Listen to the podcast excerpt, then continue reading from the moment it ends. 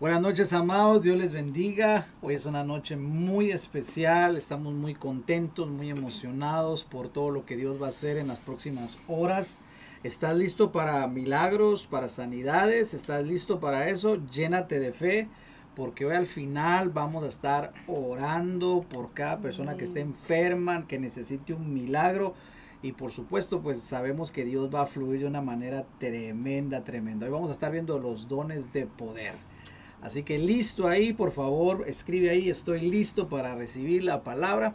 Y bueno, en esta noche, como puedes ver, tenemos unos invitados especiales. Buenas noches, mi amor. Buenas noches, mi Y amor. tenemos aquí a la familia Coplan. Buenas noches. Buenas Buenas noches, pastores. Gracias por Bendiciones, hermanos. ¿Cómo están? Un placer tenerles acá y que nos puedan acompañar esta tarde. Así es, así es, estamos muy contentos. Ellos tienen un milagro que, que- que quieren contarnos, compartirnos. Eh, realmente eh, nosotros que hemos estado con ustedes eh, viviendo todo esto, sabemos realmente todo el proceso que ha llevado. Y bueno, eso es lo que hablábamos el, el domingo, no sé si viste la- la- la- el mensaje del domingo, pero hay muchos detalles que hoy ellos nos van a estar compartiendo que estamos seguros te va a sorprender. Eh, cosas que sucedieron, profecías que se dieron también, que las vamos a estar escuchando en un momento. Así que hoy tenemos un programa bien, bien tremendo, bien hermoso, llénate de fe, porque va a estar poderoso. Amén. Así que vamos a hacer una palabra de oración. ¿Quieres hacerla, mi amor? Oremos. Mi buen llamado Dios, Gracias, gracias, Vivimos eternamente agradecidos Así por es. todo lo que has hecho, por todo lo que haces y por todo lo que harás. Sí, Jesús. Esta noche nos hemos reunido para escuchar más de ti. Esta noche hemos dispuesto nuestro corazón, Señor, para buscar más de ti. Y te suplicamos que tu preciosa Así palabra es, Señor. nos visite esta noche. es. Háblanos, habla nuestro interior, habla nuestra mente, habla nuestro Así es. corazón, transforma, inquieta, despierta, levanta por medio de tu palabra. Que tu palabra, Señor, venga a ser como fuego, Señor, en nosotros y nos encienda hacia tu voluntad, hacia el cumplimiento de tus promesas.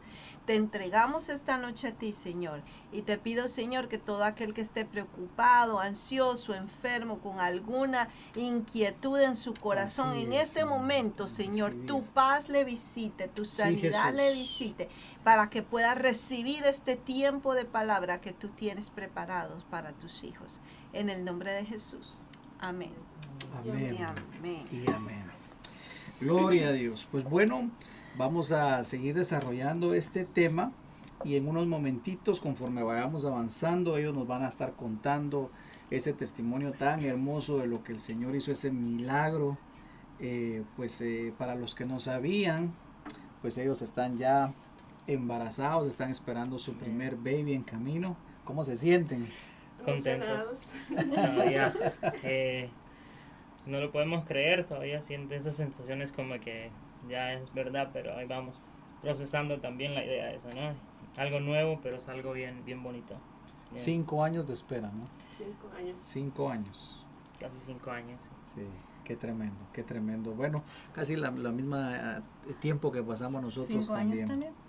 Muy parecido. Así que, pues en, unos- en unos momentos ellos nos van a estar dando su testimonio y hoy vamos a estar siguiendo, dándole continuación a los dones de poder. Se recuerdan lo que el apóstol Pablo nos decía, que teníamos que abundar en los dones y yo creo que todo esto ha sido importante eh, y quisimos traer a Dani y a Michi acá porque hu- hu- hubo ciertas administraciones especiales donde fluían los dones que les dieron ayuda, que les animaron, que les exhortaron. Y pues para eso son los dones, para que nos sirvan como armas de guerra espiritual, para edificar la iglesia. Y qué hermoso que hoy nosotros podamos eh, traer todo eso. Así que nos hemos estado basando en el primer libro de Corintios, si puedes acompañarme, primer libro de Corintios, capítulo número 14 y versículo número 1. Y en el libro de Corintios, primera de Corintios, versículo 14, perdón, capítulo 14 y versículo 1 nos da una clave o tres prioridades que la palabra nos marca para los cristianos. ¿Qué dice el primera de Corintios 14, 1? Procurad alcanzar el amor, pero también desead adviertemente los dones espirituales, y sobre todo que profeticéis. Tremendo. Entonces, lo más importante es el amor. La base fundamental de todos nosotros debe ser el amor. Y en base a esa base, el, apóstol nos dice, y luego desead ardientemente los dones. Miren qué tremendo, ¿verdad? Ardi- desead ardientemente. Esto a mí me llama mucho la atención porque no nos dice quieran, anhelan, anhélenlos o deseenlos, sino dice a con ard- eh, ardientemente, ¿verdad? poderosamente. poderosamente los dones y luego dice que profeticéis. Más adelante, cuando terminemos el estudio de los dones, vamos a desarrollar ya todo lo que es lo profético. Ahí va a estar nuestra esposa, nuestra pastora, fluyendo ahí. Entonces ahí vemos eh, tres prioridades que nos dio el apóstol Pablo. Alcanzar el amor, esa es la base, siempre, siempre es el amor. Lo que vamos a necesitar después de estar aquí en la tierra va a ser siempre el amor. Eso es lo que necesitamos seguir trabajando, creciendo. Recuérdense que el- la persona más espiritual no es la que tiene los nueve dones, sino la que pudo desarrollar más el amor. Eso es lo primero. Luego vienen los dones, definitivamente. La persona más espiritual es la que ha desarrollado el nivel del amor. Y claro, luego vienen los dones y luego que profeticemos. Así que eh, queremos solo, vamos a repasarlo para los que no han estado anteriormente. Y vimos ahí en la pantalla, te va a salir las condiciones para poder fluir en los dones. ¿Hay condiciones? Sí, hay condiciones. Número uno, dijimos entonces que es tener fe. Hay que tener fe y sin fe es imposible agradar a Dios. Número dos, también hablamos de la unidad. Somos un cuerpo, aunque hay diversas funciones, porque a eso no lo da los dones, pero lo más importante es que somos un solo cuerpo. El cuerpo tiene manos, tiene pies, tiene ojos, tiene cabeza, pero es un solo cuerpo. Y cuando un, un solo miembro se duele, todo el, todo, el, todo el cuerpo se duele, ¿verdad? No sé si alguna vez les has... Se han golpeado el dedo chiquito del pie. ¿Qué más- ¿Cómo duele? más duele? por muy pequeño que parezca. Y así debe ser los dones, entonces tenemos diversidad de dones, pero somos un solo cuerpo. Esa debe ser nuestra meta. Por supuesto, el amor, que obviamente no queremos fluir eh, en los dones sin que haya amor. Recuérdense lo que la misma palabra nos dice, ¿verdad? Eh, Señor, en aquel día me dirá el Señor, yo profeticé, Señor, hicimos milagros, pero el Señor dirá, nunca los conocí. ¿Qué sucedió ahí? Fluimos sin amor, porque el amor es lo más importante, amar a Dios y amar al prójimo. Ahí está nuestra base. Y por último hablamos que teníamos que fluir. Una vez que ya tienes las tres, viene el fluir, empezar a fluir, empezar a fluir. Así que si usted tiene un don, ya sabe, y ya estás en, ya tienes esa fe, estás en plena convicción de que estamos en unidad y tienes amor en tu corazón, ahora te toca fluir. Así que ahí vimos algunas condiciones. Y luego para poder estudiar los dones, los clasificamos. Ahí te va a salir también en la pantalla. Yo no sé si ustedes se recordarán, pero dijimos que los íbamos a poner en tres grupos para poder ah, estudiarlos mejor. Y primero vimos los dones de revelación. Ahí te van a salir en la pantalla que es el don de sabiduría, ciencia y discernimiento de espíritu. Eso lo vimos la semana pasada. ¿Se recuerdan ustedes? Ahí estuvimos. Sabiduría, ciencia y discernimiento de espíritu. Hoy, con el favor de Dios, vamos a estar viendo los dones de poder, que incluye el don de fe, el don de sanidades y el don de milagros, que hoy nos va a estar ahí Dani Michi compartiendo ese milagro que han experimentado. Y número tres, eso va a ser más adelantito, vamos a ver los dones de inspiración, que es el don de profecía, el don de lenguas y el don de interpretación de lenguas. Vaya viendo usted cuántos dones tiene y sobre todo cuántos le faltan, porque la palabra nos dice que debemos abundar en, En todos, todos los los dones, ¿verdad que sí? Así es. Así que vaya usted viendo cuántos le faltan de estos nueve que dan el Espíritu Santo y usted vaya diciéndoles, Padre, Espíritu Santo, Jesús, les pido que por favor me den estos dones que me hacen falta para poder edificar a la iglesia, edificar a mis hermanos. Muy bien, entonces entremos de lleno. Los dones de poder. ¿Qué son los dones de poder? ¿Quieres leerlo, mi querido Dani? Amén. Dice, es la acción del Espíritu Santo fluyendo a través del creyente, que resulta en hechos extraordinarios, inexplicables y humanamente imposibles, los cuales impulsan al avance del Evangelio. Miren qué lindo. Es la acción del Espíritu Santo fluyendo a través de los creyentes, de nosotros, ¿verdad? Y estos son, el resultado son hechos extraordinarios, inexplicables, porque uno no se lo puede explicar, y humanamente imposibles. Pero todo esto Dios lo hace con el propósito de que siga avanzando el Evangelio. Fíjate, mi amor, que es importante que entendamos que cuando el Señor nos da un don, cuando el Señor, eh, en este caso que estos son los dones del Espíritu Santo, cuando el Espíritu Santo nos da un don, no es para que los usemos egoístamente, no es para que los usemos para nuestro egoísta, nuestro beneficio egoísta, sino es algo guiado por el Espíritu Santo para el cumplimiento de la voluntad de Dios.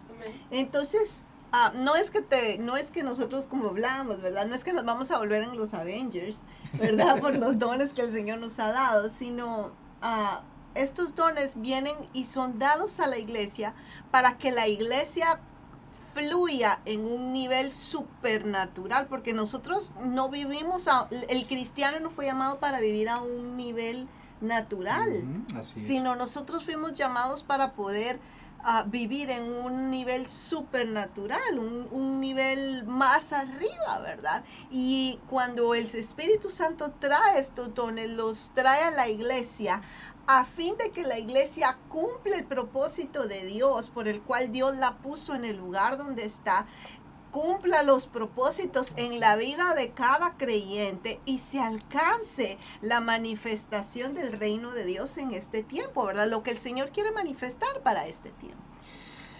Y bueno, algo que a mí se me viene ahorita a la mente es cuando están fluyendo los dones. Por ejemplo, vamos a hablar de los dones de poder, que es por así decirlo la artillería pesada, mm. ¿verdad? ¿Y ¿Cuánta gente hoy no necesita un milagro, una sanidad, tener esa fe que traslade las montañas?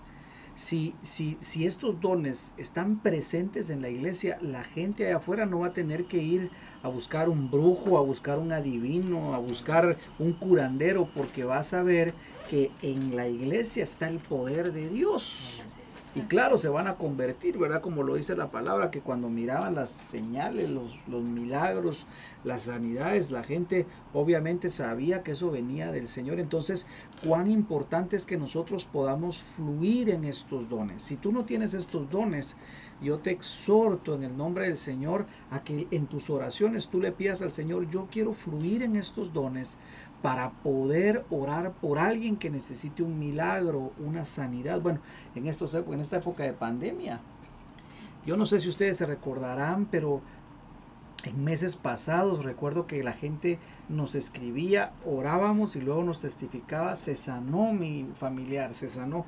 Eh, me parece que una persona de Ecuador nos, nos, nos mandaba, ¿te recuerdas?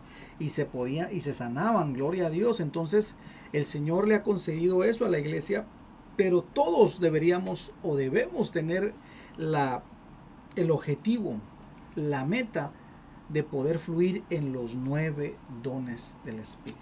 Amén. Mira que hablando de estos dones de poder, la Biblia dice que el Evangelio eh, no solamente palabras, sino es poder, de, Dios. Dios. O sea, cuando nosotros vivimos el Evangelio, cuando nosotros hablamos la palabra de Dios, más que palabras, lo que el Señor quiere es que se manifieste el poder de Dios. Eso es lo que el Señor busca, que su poder sea manifestado. Cuando Jesús vino, cuando Jesús estuvo aquí en la tierra, Él predicó, pero acompañó esas predicaciones con manifestaciones de su poder. Y ahí vimos en Jesús fluyendo todos los dones de poder, ¿verdad? Sanando, liberando y haciendo cosas maravillosas, ¿verdad? Multiplicando panes y peces vimos cómo mientras él estuvo en la tierra predicó, pero también hubo esa manifestación de poder.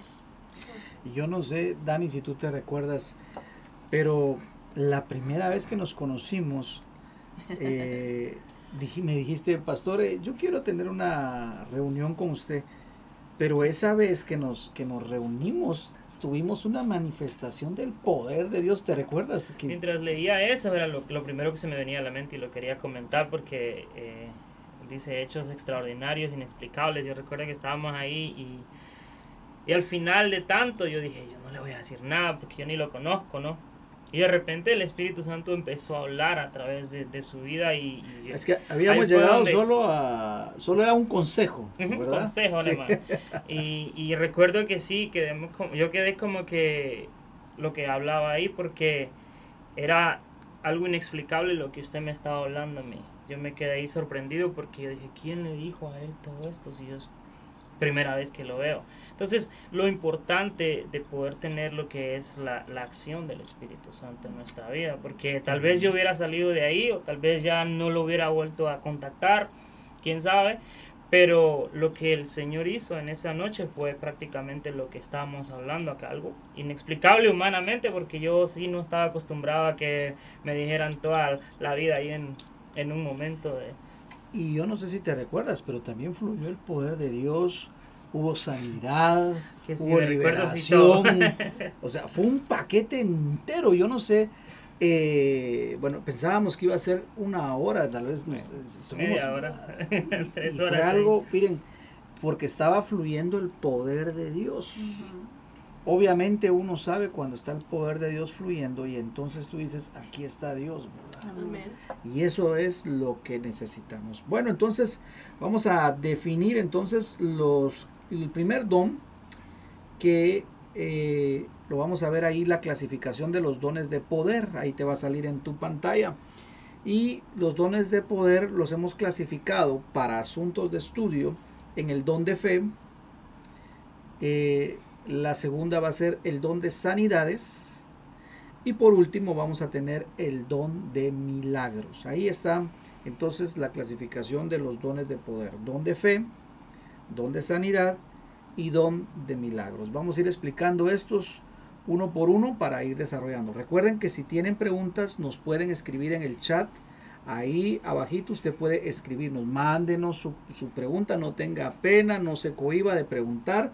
Eh, el- la semana pasada quedaron algunas dudas pendientes, esta semana no que no queden pendientes, escríbanos con toda confianza si tiene alguna duda y lo importante es que podamos resolverlas aquí para que podamos todos ir creciendo. Entonces vamos a empezar con el don de fe. ¿Quieres leerlo? Claro que sí. El don de fe es una fe sobrenatural, especial, que logra lo imposible a través de instrumentos humanos. Mm, Es una capacidad sobrenatural otorgada al creyente por el Espíritu Santo en cuanto a llevar a cabo proezas sobrenaturales que no pueden humanamente ser explicadas. Es una fe que mueve montañas. Qué tremendo. Y eh, eso es lo que nos dice Primera de Corintios 13:2. Si yo tuviera toda la fe, fíjense cómo dice ese versículo, ¿verdad? Si, y si yo tuviera toda la fe, de tal manera que trasladase montañas. Ahí está hablándonos del don de fe. Que es un don, que es el, el- el don prácticamente de tener esa fe. Y eh, alguien, por aquí alguien me va a decir, bueno, pastor, ¿será lo mismo tener fe que tener el don de fe? ¿Habrá alguna diferencia? Porque todos tenemos fe, de alguna manera todos tenemos fe. Y esta es una, eso es algo muy importante que tenemos que platicar en esta noche. Y hay definitivamente, ah, por así decirlo, diferentes tipos o medidas de fe. Romanos 12.3 nos dice lo siguiente. Romanos capítulo número 12, versículo número 3. Versículo 3. Fíjense. Entonces Dios nos ha dado una medida de fe, pero esto no es el don de fe. Ahora vamos a definirlo. Solo estamos viendo que hay diversos eh, tipos de fe. ¿Qué dice? Porque en virtud de la gracia que me ha sido dada, digo a cada uno de vosotros que no piense más alto de sí que lo que debe pensar, sino que piense con buen juicio, según la medida de fe que Dios ha distribuido a cada uno. Entonces Dios ya nos dio una medida de fe a cada uno. Todos Dios nos ha dado una medida de fe, pero ese no es el don de fe. pero sí todos tenemos una medida de fe. Por ejemplo, cuando recibimos a Cristo, pues podríamos decir que tenemos una medida, eh, tal vez por así decirlo, voy a decirlo, no sé si suena mal, pero va a ser como una, una medida de fe simple, porque escuchaste el mensaje, tuviste fe, escuchaste el mensaje del Evangelio, tuviste fe y dijiste, yo quiero recibir, levantaste tu mano y dijiste, yo quiero recibir a Jesús en mi corazón. Quiero abrirle las puertas eh, de mi vida a Él. Y ahí obró una fe. Creo que es la fe básica. La fe básica, esa está mejor dicho, ¿verdad? La fe básica. Una fe de convicción. De convicción, una fe básica podría ser. Sí, porque suena mal una fe simple, ¿verdad? o una fe sencilla, bueno, la, la básica. básica. Y esa fe es inclusive dada por Dios, porque Dios nos da esa fe para poder creer en Él. Y es el nivel básico, el nivel de cuando nos acercamos, escuchamos la palabra, el Espíritu Santo nos habló a nuestro corazón, Dios nos habló y dijimos, yo creo, yo creo. También hay una fe natural. Y la fe natural es, por ejemplo, cuando alguien cuando, por ejemplo, cuando un granjero va a salir y va a sembrar una semilla, sale y tiene fe de que va, esa semilla que va a sembrar va a producir fruto. Por ejemplo, alguien que va a, pescar, pues yo no he visto a nadie que, me diga voy a, a, ir a pescar y crees que vas a pescar. No, no voy a agarrar nada, pero voy a ir. O sea, nadie dice eso. O sea, si vas a pescar es porque tienes cierta fe que te dice, voy a pescar algo, algo voy a pescar, pero voy a pescar algo. Entonces, fíjense qué tremendo es esto porque esa es una fe, por así decirlo, natural. Pero hay una fe que es la que el Señor nos quiere dar y que es la fe del el don de fe, que esta, esta ya es algo, por así decirlo, es toda la fe. Y este es un don sobrenatural. Ahora fíjate que hay algo que, solo te quisiera añadir ahí, mi amor. Eh, que a ese, a ese nivel básico de fe, Dios espera que nosotros lo desarrollemos y crezcamos en esa fe. Que no nos quedemos en el nivel básico, ¿verdad? Con lo, con, con lo primero, sino que crezcamos en esa fe. Es por eso que la Biblia dice que la fe viene por el oír y el oír de la palabra, porque algo que viene a desarrollar nuestra fe es el oír la palabra de Dios, es el tener una comunión, escuchar de Dios, escuchar inclusive a Dios. Eso va como que desarrollando y haciendo que tu fe crezca, que tu fe sea más madura, que tu fe sea fuerte. Entre más tú escuchas la palabra de Dios, entre más tú buscas, entre más tú ah, te, te sumerges en la palabra y tienes esa intimidad con Dios, tu fe va creciendo y se va desarrollando. Y eso le da la pauta, eso le da, sí, es la plataforma para que el Espíritu Santo venga y como algo sobrenatural te llene y te visite ya con este don de fe. Sí, sí, así es. Yo creo que una de las cosas, pastor, que a veces nos sucede como cristianos es que eh, creemos en el Señor, pero nos cuesta avanzar en nuestra fe porque queremos ver los milagros primero. O sea, eh, entendemos ¿no? que el, el, mundo dice hay que ver para creer, pero en lo espiritual nosotros a veces tomamos esa misma mentalidad de, ok, si me sucede el milagro, creo, o mi fe aumenta. Pero con el Señor eh, lo que Él quiere ver es que aprendamos primero a confiar en Él, a creer en Él, a tener la fe para poder ver lo que, lo que esperamos. Y eso es lo que nos cuesta a veces muchas a nosotros. Sí, sí, te entiendo, claro que sí. Y por eso es, como bien decías tú, que nosotros tenemos que ir desarrollando nuestra fe, ir creyendo por más, ir creyendo por más. Eh, definitivamente conforme vamos conociendo al Espíritu Santo y vamos relacionándonos con Él, nuestra fe va creciendo porque eh, llega un momento donde tú sabes que el Espíritu Santo te acompaña y que si Él está contigo, pues ¿qué, ¿quién contra ti? ¿Qué en contra de ti? Entonces es ahí donde la fe... Eh, ya se puede convertir en un don y el Señor viene, el Espíritu Santo viene y ya te transforma esa fe y te regala ese don. Ahora, este don es bien tremendo porque nos dice que traslada montañas. Ahora alguien me va a decir tal vez eh, literalmente, ¿y será eso cierto de que literalmente traslade montañas? Bueno, para Dios no hay nada imposible. Yo creo que es más fácil, fíjate, a veces pienso que es más fácil mover una montaña física que mover montañas que tenemos aquí en nuestra mente y en nuestro corazón de esas mentes de imposibilidad de no se puede, esas mentes de no puedo, esas mentes de no soy capaz, esas mentes de no lo puedo alcanzar, esa, esa montaña de esto nunca va a sucederme o esto no, o mi situación no va a cambiar o mi matrimonio, o, hay montañas tan grandes que a veces pienso yo que son las más difíciles de mover. A veces es más fácil mover una montaña física que, que mover esa clase de montañas espirituales y mentales que a veces nosotros tenemos. Y para eso, ahí es donde empieza el, este don de fe, porque Dios no puede hacer algo físico si primero no viene una transformación interna en nosotros. Así es. Así es, así es. Y bueno, entonces esto aquí es donde nosotros tenemos que ir creciendo en nuestra fe. Fíjense que algo que a mí me sucedió esto, y aquí, aquí tal vez lo vamos a conectar porque una de las cosas que hemos estado remarcando es que tenemos que fluir en los nueve dones. Ahora, ¿por qué?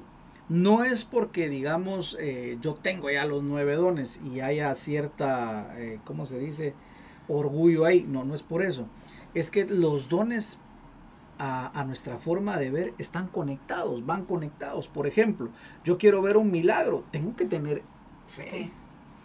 Yo quiero ver una liberación, tengo que tener fe. Quiero ver una sanidad, tengo que tener fe. Quiero que Dios me hable proféticamente, tengo que tener fe. ¿Sí? Entonces todo esto va conectado y los dones van conectados y van, van uno fluyendo con otro, uno fluyendo con otro. Al final lo vamos a explicar cómo, es que los dones van fluyendo uno con otro, pero es importante que avancemos en esto y podamos nosotros pedirle al Señor, dame ese, esa, ese don para creerte en todo lo que tú me digas. Y ese es el don. Realmente cuando tú tienes el don, tú le crees a Dios todo lo que Él te diga. Y muchas veces va a aparecer una, tal vez una tontería, como le aconteció a Abraham, ¿verdad? Mira las estrellas del cielo. Recordémonos que Abraham era el padre de la fe es el padre de la fe. Entonces, pero Abraham le creyó. Ahora, alguien podrá decir, bueno, realmente cuando Abraham vio todo eso, lo, bueno, él le creyó. Y es ahí donde la fe nos lleva a creerle al Señor para todo. Yo me recuerdo, fíjense esto que tremendo, una vez que se nos enfermó nuestro, nuestra mascota, nuestro primer perrito, eh, se comió una bolsa llena de, de huesos de pollo. y estaba, se puso re mal, re mal, re mal. Eh, ya lo mirábamos prácticamente que ya estaba para partir. Y entonces eh, yo no me recuerdo si, si nos pusimos de acuerdo, qué fue lo que, no me recuerdo esa parte, pero me recuerdo de algo. Literalmente sentí cuando el Espíritu Santo me dijo, habrá algo imposible para mí. Mi poder no solamente fluye en humanos, ¿O crees tú que mi poder fluye aún en animales? Entonces, cuando yo le dije al Señor, yo creo que tu poder fluye sobre todo, naturaleza y seres humanos, aún animales. Entonces sentí el impulso del Espíritu Santo que me dijo, bueno, tu fe va a mover una montaña. Y empezamos a orar por el perrito y en cuestión de qué? Horas. Horas fue completamente sano. Ahí está el perrito todavía hasta el sol de hoy. 11, 12 años. Pero allí está. Alguien me dice, pastor, pero, pero orar por un, bueno, espérame, todavía tenemos muchos milagros ahí todavía por contar, muchas cosas donde el don de fe, pero aquí lo primero que a mí se me activó fue la fe. Pude creer que, la, que el poder de Dios podía fluir aún por los animales. Es que fíjate que ese es a veces nuestro problema como seres humanos, es creer que Dios iba a obrar en eso. No, esto creo que Dios no va a obrar. Y a veces nosotros clasificamos y limitamos el poder de Dios y decimos, no, esto tal vez Dios no va, esto no, no tiene nada que ver con Dios, ¿verdad? Pero cuando entendemos que en un nivel de fe, en donde fluye el don de fe, todo es posible, porque ¿qué hay imposible para Dios? Para Dios no hay nada, nada, nada, Y todo se rige, todo se rige a la palabra de Dios. Todo lo que hoy vemos existe porque Dios dijo, porque Dios habló. Entonces todo se rige a Dios. Cuando nosotros entendemos eso, que todo se rige, entonces aquí es donde el don de fe comienza a operar, donde no hay límites. No, hay, límites. No hay límites. Bueno, vamos a ver algunos propósitos del don de fe. Y me miran si hay alguien, si alguien tiene una pregunta, me va escribiendo ahí. Algunos propósitos del don de fe. Vamos a ver acá. Número uno, podemos ver que hay protección personal en momentos de peligro. Hechos capítulo 28 del 3 al 5. Si me lo puedes buscar ahí. Hechos capítulo 23, 28 del 3 al 5. Otro, algo, otro, otro propósito, perdón, también del don de fe, ahí te va a salir en la pantalla, es el sustento sobrenatural. Ya vamos a ir viendo cada uno en la palabra. Solo vamos a ir poniéndolos acá. También trae sustento sobrenatural. Este está en primer libro de Reyes 17 del 2 al 6. Otro propósito del don de fe es la provisión financiera. Gloria a Dios. Ahorita estamos creyéndole al Señor, ¿verdad? Por ese nuevo templo que ha de venir. Ahí es un milagro. Eh, perdón, es un don de fe que tiene que ponerse ya activo. Tenemos también que, el, que parte del propósito del don de fe también es ganar batallas sobrenaturales. Y esta me encanta. Resucitar muertos. Resucitar muertos. Vamos a necesitar traer un muerto y orar por él. Sí, sí, definitivamente. Aquí tenemos, sí. Y si tú lo anhelas, eso es hermoso. Tienes que desearlo y anhelarlo. Qué bueno, qué bueno. Pastor, ¿y, ¿y será que Dios me lo va a dar? Yo estoy seguro que Dios quiere dárnoslo. Si nos dio a Jesús, ¿por qué no nos va a dar los dones? Ahora, ¿qué necesitamos desarrollar? Nuestro amor por la gente, obviamente, y desarrollar nuestra fe para lograr esto. Vamos a Hechos, capítulo número 28, del 3 al 5. Hechos, capítulo número 3, perdón, 28 es, ¿verdad? Del 3 al 5. ¿Qué dice, mi querido? Ah, ¿Tenés la...? Sí, ¿qué dice? Dice, pero cuando Pablo recogió una brazada de leña y la echó al fuego, una víbora salió huyendo del calor y se le prendió en la mano. Y los habitantes al ver el animal colgando de su mano decían entre sí, sin duda que este hombre es un asesino, pues aunque fue salvado del mar, justicia no le ha concebido vivir. Pablo, sin embargo, sacudiendo la mano, arrojó el animal al fuego y no sufrió ningún daño. Miren qué tremendo. Dice que no no tuvo ningún daño. Y si tú sigues leyendo, dice que también los habitantes de ahí estaban esperando que le diera fiebre, que le avanzara una enfermedad. No le pasó absolutamente nada. Porque si había un hombre que tenía fe, era Pablo. Vamos a ver también cómo el don de fe también nos ayuda a recibir un sustento sobrenatural. Primer libro de Reyes 17 del 2 al 6. Primer libro de Reyes 17 del 2 al 6. ¿Qué dice?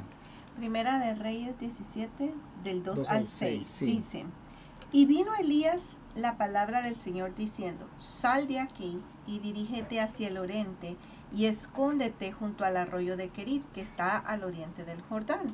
Y beberás del arroyo y he ordenado a los cuervos que te sustenten allí. Él fue e hizo conforme a la palabra del Señor. Pues fue y habitó junto al arroyo de Kerit, que está al oriente del Jordán.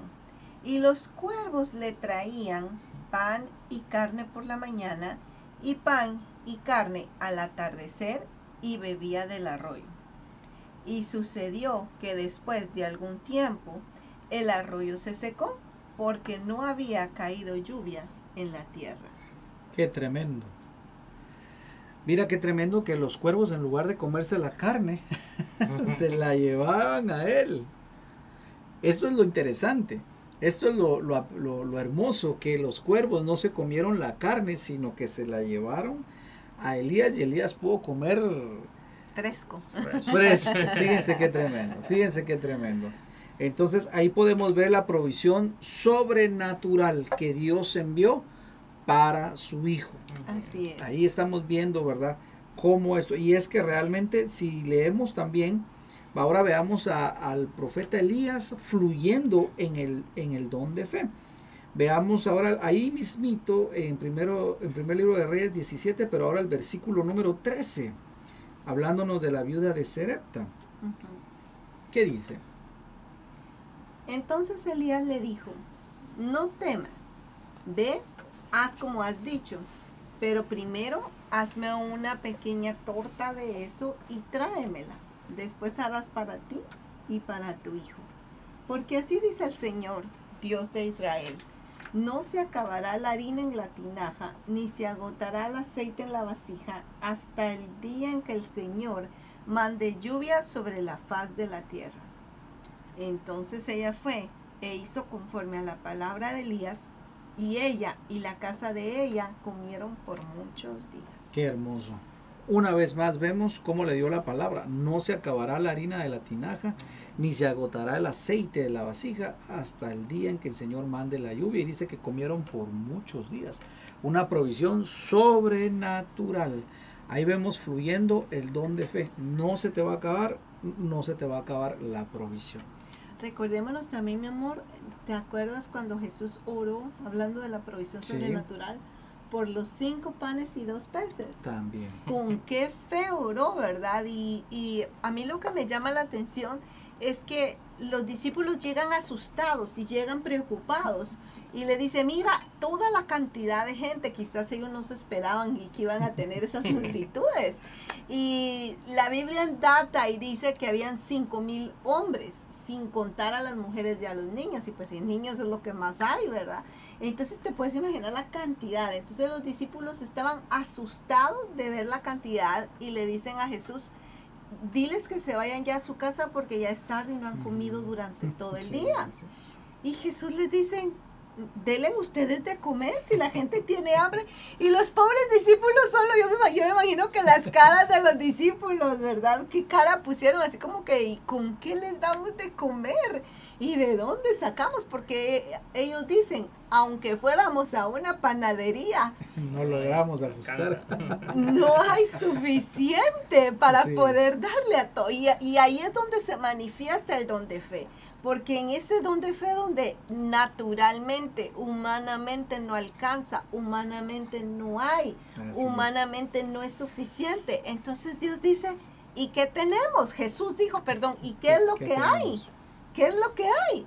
Y le dicen, bueno, lo único que tenemos aquí es el lunch bag de un niñito, ¿verdad? que la mamá le había puesto cinco panitos y tres peces y dos peces. Y entonces viene, viene Jesús y dice, ok, démenlo. Y lo pone en una cesta, en una canasta, y lo levanta al cielo y ora. Y miren esa fe. Tremendo. Porque esa fe fue tan, ese es un don de fe. Cuando le ora al Señor y le dice, gracias por esta comida, gracias por lo que vas a hacer, gracias. Y cuando lo baja y lo da para que lo repartan, eso se había multiplicado. Entonces aquí vemos ese don de fe, de provisión, en donde a veces nosotros decimos, ay, pero esto no nos va a alcanzar, esto no es suficiente. Pero cuando hay alguien que, es, que tiene el don de fe, dice, esto es suficiente, esto, porque para Dios no hay imposible. Es que así es el Señor. Y qué hermoso cuando uno puede, que cuando uno quiere compartir y puede decir, bueno, no tengo todo, pero Señor, multiplícalo, ¿verdad? Para que se para que, para que se multiplique la provisión y que alcance. Me recuerdo allá en Guatemala nos contaba un pastor que estaban construyendo la iglesia y llevaron el material, las varillas para hacer el concreto y de repente uno de los trabajadores le dijo, mire eh, pastor, eh, vamos a necesitar más varillas eh, de hierro, más hierro porque ya, ya nos están acabando. cuando el pastor fue a ver las finanzas ya no había. Y dice que empezó a orar y le dijo, Señor, haz un milagro porque pues ya no tenemos... la, ya no tenemos ni esto y, Señor, eh, no hay dinero tampoco para poder comprar y pues se nos va a acabar la, la, la obra, ¿verdad? Eh, eh, vamos a el, material y se nos va a detener la obra.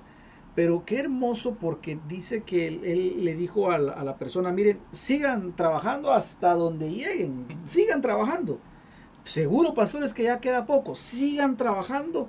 Y le dijo, tengan fe y sigan trabajando. Bueno, siguieron trabajando y siguieron trabajando, iban a agarrar una varilla y seguían agarrando otra varilla y siguieron otra varilla. Miren, este, este es el tremendo, lo tremendo que sucedió. No les faltó una sola varilla y pudieron terminar lo que tenían que fundir. Cuando ellos dijeron, se nos acabó el material, ahí se había acabado todo lo que tenían que templo, hacer. Todo. El día que el templo terminó de ser construido en su, en su totalidad, ese día se acabó el hierro. Fíjense qué tremendo. Ahí estaba la bendición, el don de fe actuando. El don de fe. Vamos a ver otro. Este, ¿qué les parece? Este, este a mí me llama mucho la atención. También el don de fe sirve y tiene propósitos para ganar batallas sobrenaturales. Eh, Josué capítulo número 10, versículo número 12. Miren este Josué, el conquistador, fluyendo en el don de fe.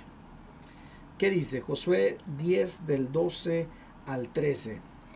Entonces Josué habló al Señor el día en que el Señor entregó a los amorreos delante de los hijos de Israel. Y dijo en presencia de Israel, Sol, detente en Gabaón y tu luna en el, valle, en el valle de Ajalón. Y el sol se detuvo y la luna se paró hasta que la nación se vengó de sus enemigos. ¿No está esto escrito en el libro de Jacer? Y el sol se detuvo en medio del cielo y no se apresuró a ponerse como por un día entero. Hasta los científicos hoy en día cuando miden el tiempo de la que tiene la, la tierra les hace falta este día y el, y, el, otro que vamos a leer en un momentito. Pero miren cómo, cómo, cómo dice Josué, ¿verdad? Detente sol, detente luna. Lo que estaba diciendo es tiempo, deténgase, deténganse, no te vayas a oscurecer, por favor sol, todavía no. Quédese ahí porque necesitamos todavía terminar con nuestros enemigos. Y qué hermoso, ¿verdad? Que cuando nosotros tenemos fe, hasta le podemos decir al Señor, Señor, extiende el tiempo. Yo no sé si a ustedes les ha pasado, a mí me ha pasado cuando hay momentos donde yo le digo, Padre, extiende el tiempo, por favor, porque voy a necesitar tiempo. Y sí, me ha acontecido, me ha sucedido. Y Dios lo puede hacer. No sé cómo lo hará, pero Dios lo hace, porque para Él no hay nada imposible. También tenemos cuando Jesús reprende la tormenta, ¿se recuerdan? Eso fue algo bien tremendo. Mateo capítulo número 8, versículo número 23, veámoslo. Mateo 8, 23 al 24. Cuando entró Jesús en la barca, sus discípulos le siguieron, y de pronto se desató una gran tormenta en el mar, de modo que las olas cubrían la barca, pero Jesús estaba dormido. Y llegándose a él, le despertaron, diciendo, Señor, sálvanos que perecemos. Y él les dijo, ¿por qué estáis amedrentados, hombres de poca fe? Entonces se levantó, reprendió a los vientos y al mar y sobrevino una gran calma. Qué tremendo. Reprendió a los vientos. Ay, mis hermanos, quiere decir que cuando empezamos a fluir en el don de fe, aún la naturaleza se sujeta.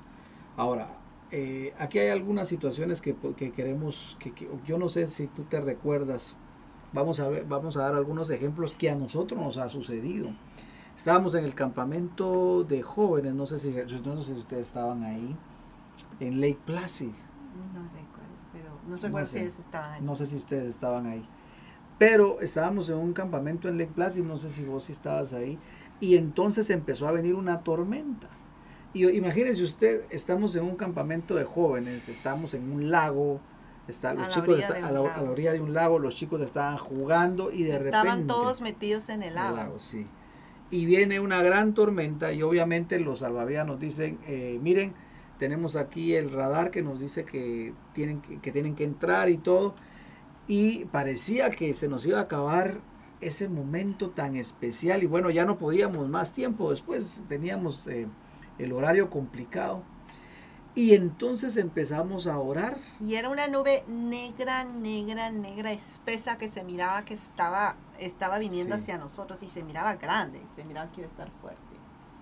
Y cuando empezamos a orar al Señor para que se fueran las nubes a otro lugar y se movieran, y yo no sé si tú te recuerdas, algunos empezaron a reír, otros nos miraron así como que estos locos, ¿verdad? Eh, eh, ¿Qué están haciendo? Eh, otros estaban como, bueno, vamos a ver si es cierto, ¿no? Lo que estaba diciendo tú, vamos a ver para creer si esto es cierto. Pero empezamos a orar y terminamos de orar, terminó la oración, como a los 5 o 10 minutos la tormenta se había desviado y no nos llovió. y pudieron seguir los chicos. Ahí vimos la, mano del Señor obrando a nuestro favor. Sin duda. Sí, es que así es Dios, definitivamente. Eh, otra situación también que se nos dio con el don de fe, está, estábamos, eh, acabamos de comenzar la iglesia, estábamos en la, en la sala de nuestra casa, ¿te recuerdas? Necesitábamos movernos ya estaban llegando un montón de carros, muchos carros en el parqueo, los vecinos estaban así como que, ah, ¿qué está pasando aquí, verdad? esto, ya, no, no, ya no va bien y dijimos, no queremos tener problemas con nadie. Entonces le oramos al Señor y le dijimos, Señor, necesitamos una provisión sobrenatural para un edificio. Y me recuerdo que en aquel, en aquel tiempo le oramos con todo el corazón y de repente entonces eh, vimos que había una iglesia del Nazareno, ¿te recuerdas? Y el Espíritu Santo cuando pasamos ahí me dijo, entra. Entramos ahí y cuando está, tenían un ensayo de alabanza los hermanos americanos, empezamos, esperamos que terminara, empezamos a hablar, le dijimos, mire pastor, esto, esto nos está pasando, estamos orando y él me dice, yo no sé si tú ibas conmigo o no ibas conmigo. No, esa vez no iba contigo. Me dijo, ven, y me llevó al gimnasio que había y me dijo, mira este gimnasio, ¿crees que es suficiente para la congregación? Y le digo, esto es mucho más, le digo yo, pero tengo una situación, no tengo sillas. Ah, no te preocupes, allá están las sillas. Y fíjese que no tengo púlpito, allá está el púlpito. Y no tengo bocinas, allá están las bocinas. Y, y salimos de ahí y al final él me dice, ¿sabes qué? Yo siento que esto es de Dios. No sé por qué te voy a decir esto, pero ¿sabes qué? empiecen a usarlo. No se preocupen, no necesitan nada, expándanse, expandan el Evangelio y llevan el Evangelio también a los que hablan en español. Y nos lo dio todo así en aquel tiempo el pastor Randy, no sé si te recuerdas. Algunos se van a recordar que el pastor Randy.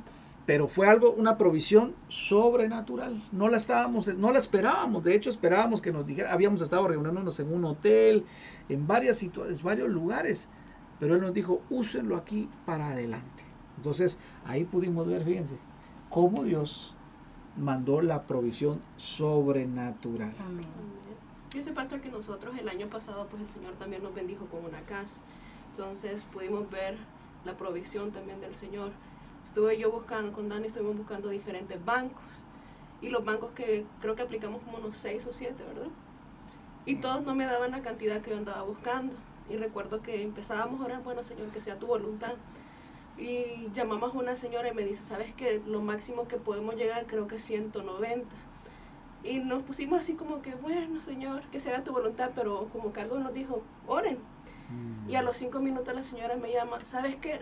No sé de dónde me dice, pero salieron otros 100 mil dólares. Wow. Y ahí pudimos ver la provisión de Dios, me dice. Entonces me dijo, no sé de dónde. Entonces yo le dije, ¿sabes qué? Ese es mi Dios. Amén. Gloria a Dios. Amén. Esa es la fe en, acción. Que manda la provisión. Que manda la provisión. Así que ya sabe, mi hermano amado, ese es el poder cuando tenemos ese don de fe. Pídale al Señor, créale al Señor. Muy bien, vamos ahora con el don de sanidades. Ahí te va a salir en la pantalla. Y la base bíblica la encontramos en primer libro de Corintios capítulo 12 versículo 9. Este es el don de sanidades. Nota que es un don que está en plural. Es un don, pero está en plural. No es sanidad. No es un don de sanidad, sino es don de sanidades. Y ahorita vamos a definir por qué. A ver, Dani, léeme aquí, mijo, por favor. Es el poder sobrenatural que el Espíritu Santo le da a un creyente para llevar sanidad y alivio de la enfermedad o dolencia, ya sea orgánica, nerviosa o mental. Este don opera para traer la restauración de la salud, don de sanidades. Así es. Muy bien, entonces vamos a definir, ¿verdad? ¿Por qué dice sanidades? Y es que fíjese que la palabra nos dice que nosotros fuimos sanos, recibimos sanidad por las llagas del Señor. Bueno, o sea, sus heridas. Y fueron 39 latigazos los que le dieron al Señor. Eso es lo que dice la palabra, 40 menos 1. Ahora, hemos investigado que todas las enfermedades se clasifican en 39 grandes rubros o en 39 clasificaciones, ¿verdad? Y de ahí sale, hay claro, hay muchas más enfermedades. Todas vienen de 39. Hay son 39 y de esas 39 divisiones se, derivan, todas las demás enfermedades. Justo las, los 39 latigazos que le dieron a, a nuestro Señor. Entonces, hay diversas formas de llevar la sanidad, pero es un don fluyendo en diferentes formas, por así decirlo. Vamos a ver entonces, ¿verdad? Porque aquí es donde nosotros tenemos que empezar a diferenciar entre padecimientos y enfermedades. Y por eso tenemos que distinguir. Jesús fue muy cuidadoso a la hora de distinguir enfermedades. Por ejemplo, cuando había un niño que estaba haciendo, ah, tenía una, eh, una situación muy similar a la epilepsia, Jesús dijo, este, no sale, este género, este género no sale sino con oración y ayuno. Fíjense cómo Jesús iba, iba eh, identificando. En otras ocasiones le preguntaba a los padres desde hace cuánto padece de este mal.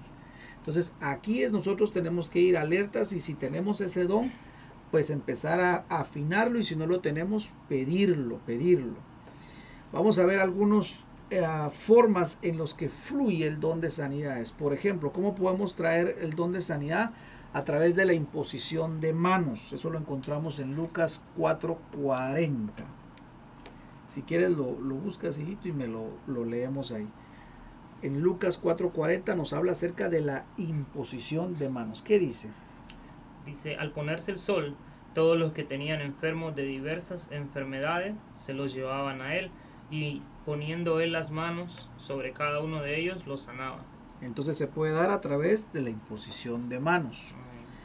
Pero también se puede ah, dar cuando uno habla la palabra, cuando la declaras. También se puede dar. Veamos Mateo 8, 8, si eres tan amable y me lo buscas.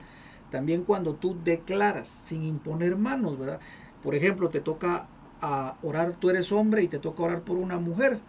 Lógicamente no, no vas a tocar la verdad y menos si, la, si no la conoces, pero puedes declarar la palabra. Por eso es que vamos a ir viendo porque son donde sanidades. ¿verdad? ¿Qué dice Mateo 8:8? Pero el centurión respondió y dijo, Señor, no soy digno de que entres bajo mi techo, mas solamente di la palabra y mi criado quedará sano. Con que digas la palabra será hecho.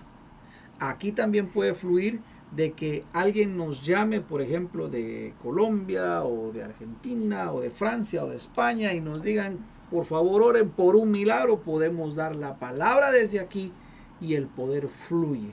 No necesariamente tenemos que imponer las manos. Así es. ¿sí? Entonces, mira cómo va fluyendo el don de sanidades. Veamos otro. Ahí te va a salir en la pantalla ungir con aceite. Y vamos a Santiago 5.14.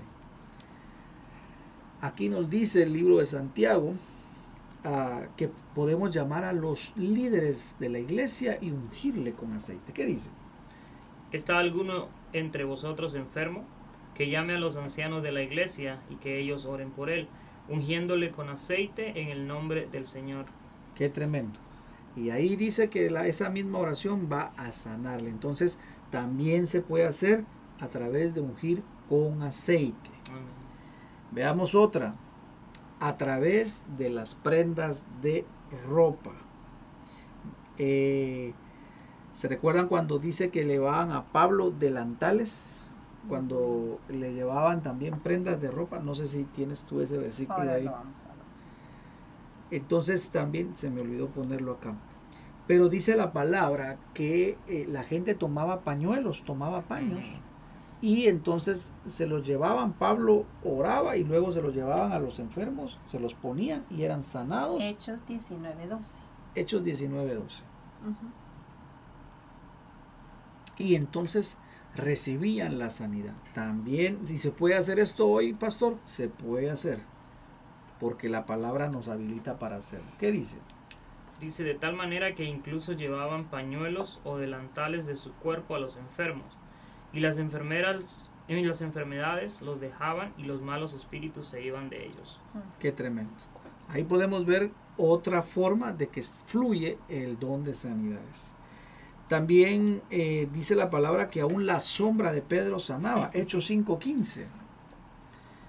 Y es que cuando alguien, cuando tú tienes ese don de sanidades, aún tu sombra puede traer sanidad a una persona. Mira cómo está fluyendo el don, ¿verdad? ¿Qué dice? Dice a tal punto que aún sacaban los enfermos a las calles y los tendían en lechos y camillas para que al pasar Pedro siquiera su sombra cayera sobre alguno de ellos.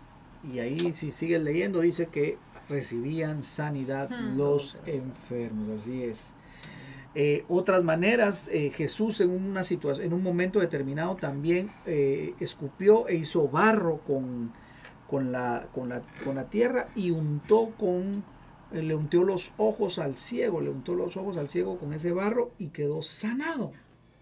También tenemos que en algún momento Pablo le dice a, a en Timoteo está, le dice también bebe agua y también bebe un poco de vino para tu problema estomacal. Exactamente. Entonces también la medicina puede funcionar, también puede funcionar. Dice la palabra que Él nos va a dar eh, sanidad y medicina también. Algunas veces también puede fluir así, que Dios te dé una instrucción especial y te diga, usa esto para que puedas recibir sanidad.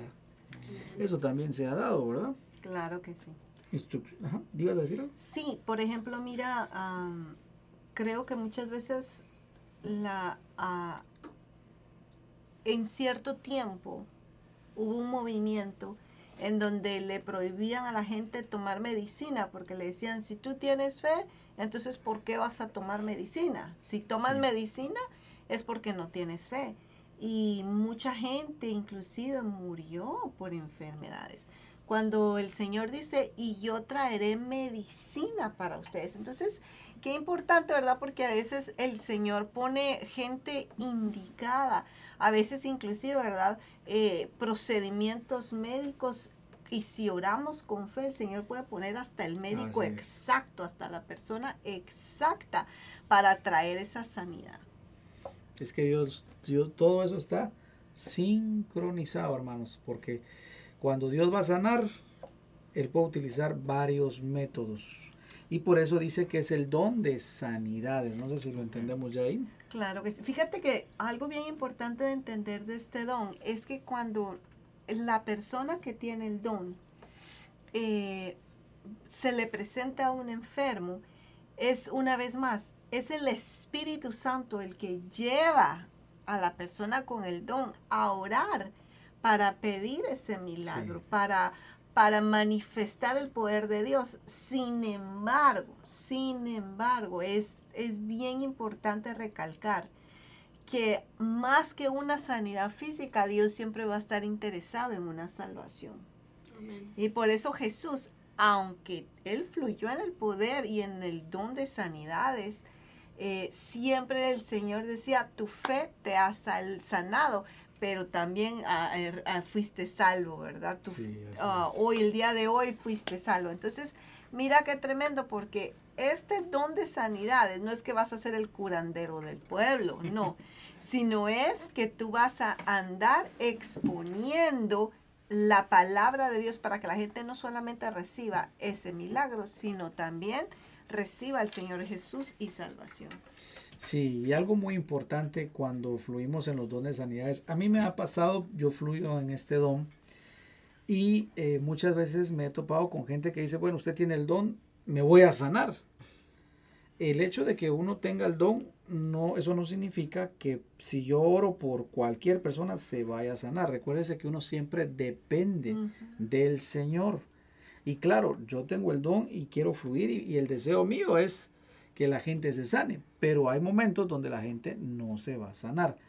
No porque no tenga el don, sino porque acuérdese, acuérdese, nosotros dependemos del Señor, De la voluntad. de la voluntad del Señor. Si la, si la voluntad de Él es sanar, obviamente se le va a sanar. Hay algunos casos donde no, el Señor dice no, pues bueno. Y también fue lo que le pasó a Jesús, ¿no? Cuando dice que no pudo hacer muchos milagros porque la fe de, Sí, de ahí no era como se esperaba. O sea, Exactamente. sí, hay, eh, también no había fe y hay algunas veces eh, situaciones, como bien decía mi esposa, ¿verdad? Que la gente no está eh, queriendo corregir áreas de su vida, sino que solo quiere recibir la sanidad e irse, ¿verdad? Y muchas veces el Señor está interesado más en el proceso de la persona que en sí en el donde que sí en una sanidad. Así es. Pero bueno, aquí está, lo importante es poder fluir y ya el Señor pues se va a encargar de hacerlo de diversas formas, de diversas maneras. Amén. No tenemos ninguna pregunta hasta ahorita, ¿verdad? No. Muy bien. Ahora vamos al don de milagros. Don de milagros.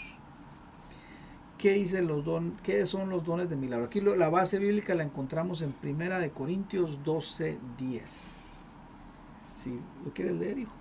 Dice, son obras de poder que se dan por la intervención sobrenatural de Dios en el curso ordinario de la naturaleza. Es Dios quien obra por medio de una persona, un animal o cualquier otro instrumento para lograr algo que no podría lograrse normalmente. Las leyes de la naturaleza son alteradas o suspendidas por Dios. Qué tremendo. Este es, este es impresionante, este don, ¿verdad? Eh, Dios va a obrar utilizando a cualquier medio para lograr algo. ¿Cómo así, pastor, que hasta un animal? Bueno, ¿se recuerdan la mula de Balaam? Estaba Balaam terco que quería pasar, la azotó tres veces hasta que la mula le dijo, ¿por qué me estás azotando? No, estás, no, te das, no te das cuenta del ángel que hay aquí enfrente. y que si no te pones a cuentas, te, tú vas a ser el que vas a terminar así. Bueno, al final terminó muerto él, ¿verdad? Pero ahí ocurrió un milagro. Así que el don de, de- el don de milagros es una intervención sobrenatural, donde Dios no necesita ayuda de nada ni de nadie para hacer lo que tiene que hacer. Y vamos a, a ver, a- a- antes de, de- bueno, ya vimos lo que es el don del milagro, que, pero que don de milagros. Vamos entonces a darle la oportunidad a Dani y a Michi para que nos cuenten ese Ese milagro milagro.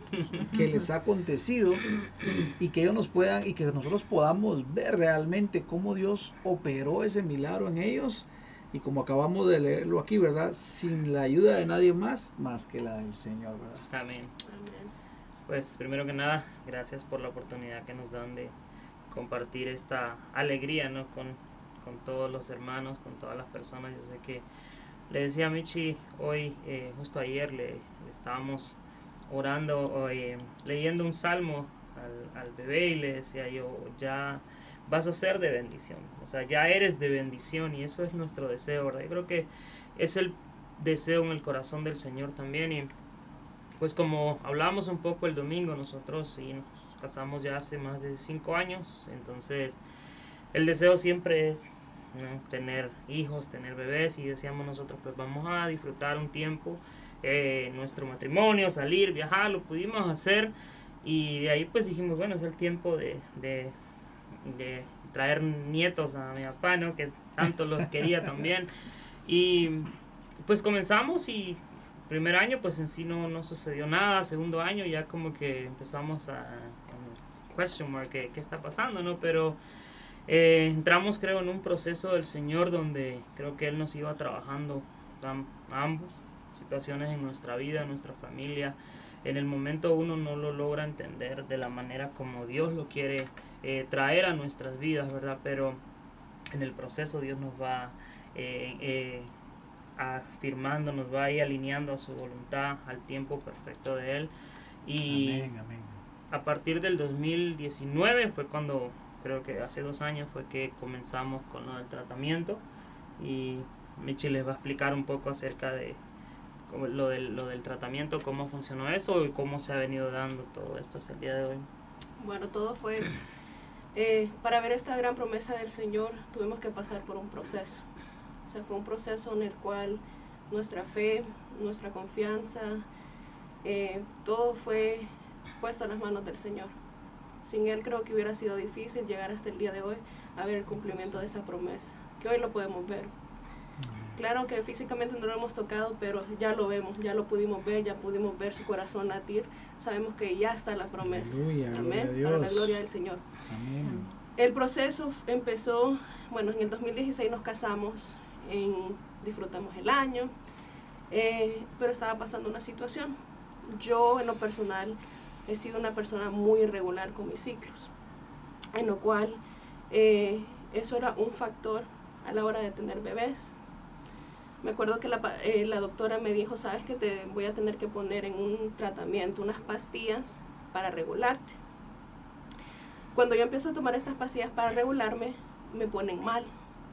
Empiezo a ver, eh, me empecé a sentir débil, sentía como que me estaba muriendo porque eh, mis ciclos duraban de ser 10 días a 28 días, en el cual eh, como mujeres 10 días es bastante, y imagínate 28 días es como que es duro. Bueno, la, eh, la doctora decidió, sabes que vamos a tratar otras pastillas para ver si eso ayuda. No ayudaron. Volvieron como a acelerar, me sentía igual, me sentía débil, me sentía eh, sin fuerza, sin ánimo. Llegó el tiempo y me dice, ¿sabes qué? Vamos a darle un descanso. Al pasar el descanso, pasó, creo que llegamos al 2018, y aquí es considerado infertilidad cuando ya tienes un año sin protección sexual y no has concebido. Entonces estamos en esta etapa de infertilidad. Al llegar a ese tiempo de infertilidad, ella dice, ¿sabes qué? Eh, vamos a hacer exámenes, tanto para tu esposo como para ti. Empezamos el proceso de los exámenes de ambos. Él tuvo un, tuviste un, conteo, un conteo de espermas. Eh, en mí me empezó a hacer exámenes de mis hormonas. Ella se dio cuenta que una de las hormonas, la pro, eh, ah, protesterona, se le llama, es una de las hormonas que es la hormona reproductiva. Los niveles estaban un poco bajos, entonces me empezó a dar otro tratamiento para subir los niveles de eh, los, subir los niveles. Bueno, pasó el tiempo y seguíamos igual, no había una diferencia, pero seguíamos orando creyendo que el Señor iba a hacer un milagro. Bueno, de pasar un año, dos años, ya se volvieron tres años. Entonces al llegar a los tres años como que ya empieza la frustración, empieza como, ¿qué está pasando? O sea, tiene que ver eh, algún problema la doctora se sienta con nosotros, bueno, conmigo se sienta y me dice, ¿sabes qué? Creo que ya es tiempo de, de mandarte con un especialista, porque hemos tratado por varios años y no hemos visto los resultados que hemos querido. Al pasar esos tres años, fuimos a un especialista en Tampa. Ellos se encargan en lo que es la reproducción, el médico específicamente en eso nos volvieron a hacer una serie de análisis. En esta serie de análisis este, vuelven a hacerle el conteo, a mí me empiezan a hacer eh, conteo de hormonas y me dice, eh, tu irregularidad es considerada PCOS. Es un, um, se lo voy a leer como es. Qué tremendo. Se dice fácil tres años, pero son ustedes que estuvieron ahí, ¿verdad? Eh, saben todo eso y bueno, el hecho de estar yendo bajo el tratamiento de alguna manera pues como muchas veces el, el, ir y venir eso era lo eso es lo más fácil. Lo más difícil a veces pastor era eh, los comentarios las cosas las preguntas la y para cuándo y esto y lo otro y o no eres o qué onda entonces en esos procesos eh, o escuchar y decir cierta persona va a tener un bebé cierta persona va a tener un bebé y nosotros así como que bueno en el, en el, al principio pues estábamos tranquilos. Pero como dice Miche, llega un momento en el que tú dices, bueno, ¿y qué es lo que pasa? ¿Por qué? Y vamos a ver. Sí, el, lo que ellos me dijeron es, se llama PCOS. En español es el síndrome de ovario polístico. Eso significaba que habían tiempos donde yo ovulaba y habían tiempos donde eh, sí ovulaba, que no ovulaba y habían tiempos que sí ovulaba, que provocaba que, aunque había un montón de eh, ¿cómo se llama? es- Espermas. espermas, espermatozoides saliendo no estaban llegando al lugar correcto. Entonces al no llegar a este correcto, el- eso no estaba um, fecundando. Entonces no, por más que había muchísimos, decía, no está llegando al, al lugar correcto. Entonces dijo, tenemos que entrar a un tratamiento. Este tratamiento es como conocido una, eh, es un IUI, pero se lo voy a leer en español para que significa una inseminación intrauterina. ¿Qué significa? La inseminación intrauterina es un procedimiento simple en el que se coloca el esperma directamente dentro del útero, lo que permite que espermatozoides sanos lleguen más cerca del óvulo. Entonces eso era el término médico. Entonces llegó un momento por- eh, que yo me acuerdo que yo le, le pregunté a usted, pastora, le dije, ¿será que lo hacemos? ¿No lo hacemos? Eh, ¿Será que le estamos ayudando a Dios? Y, y estaba eh, una duda y había una lucha entre él y yo. ¿Por qué? Porque, o sea, eh, se supone que si estamos sanos, si está todo bien, ¿por qué hay que ir a, Claro. a lo médico? ¿Por qué llegar a este punto? Y me recuerdo que usted me dijo ese versículo donde Dios también trae la medicina y para, tra- para traer esa sanidad. Bueno, entramos en ese procedimiento. Ese procedimiento duró alrededor de cuatro meses. Íbamos, regresábamos, íbamos a Tampa, Brandon, por lo menos dos veces a la, se- a- a la semana durante cuatro meses. Wow. Un proceso largo, eh, costoso, pero también Dios suplió. Dios suplió y cubrió cada eh, tratamiento médico en ese momento. Bueno, se llegó el día en que teníamos que ir al procedimiento. El procedimiento que se trataba, bueno, eh, la primera semana teníamos que ir por un ultrasonido, ver si estaba el cuerpo listo para eh, insertar esos espermas dentro de mi cuerpo. Fuimos al doctor, nos dijeron, ¿sabes qué? Ya estás lista, vamos a hacerlo. Ese martes recuerdo que nos fuimos a- hasta Tampa los dos. Eh, ustedes oraron por nosotros, pero dentro de nosotros estaba como que una emoción y a la vez era como, ¿qué va a pasar? Había como ese de sentimientos encontrados. O sea, en ese momento íbamos a, a un tratamiento para ver esa promesa que tanto anhelábamos, pero a la vez estábamos como con miedo, ¿te acuerdas? Una, había una lucha interna. Yo recuerdo que cuando tú pasaste primero y luego yo entré a, a la habitación y llegó la enfermera, ese procedimiento no se tardó más que 10 minutos, pero estuvo, estuve sola por 10 minutos. En esos 10 minutos que estuve sola y la enfermera entra me dice, ¿sabes qué? Yo soy la enfermera y este procedimiento pues te lo voy a hacer, pero de, de ahorita cuando ya entren adentro de ti está en las manos del Señor. Entonces eh, hicieron el procedimiento. Al hacer ese procedimiento teníamos que esperar 21 días para ver si había dado efecto. En esos 21 días eh, empezamos a declarar vida sobre mi cuerpo, empezamos a hablarle como si ya estuviera. Eh, usted nos aconsejó, empiecen a orar, empieza a declarar su vida Claro. sobre él o ella.